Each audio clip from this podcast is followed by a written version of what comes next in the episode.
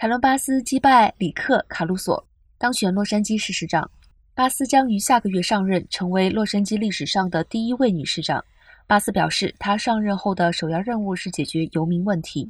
即将卸任的洛杉矶市长艾利克·贾塞蒂在一份声明中表示，巴斯得到他无条件支持，并表示团队将一起准备权力的交接。巴斯是一位六届民主党国会议员，拜登曾考虑让他担任竞选搭档。二零零八年，巴斯成为州议会第一位非裔女议长，后来领导了国会非裔核心小组。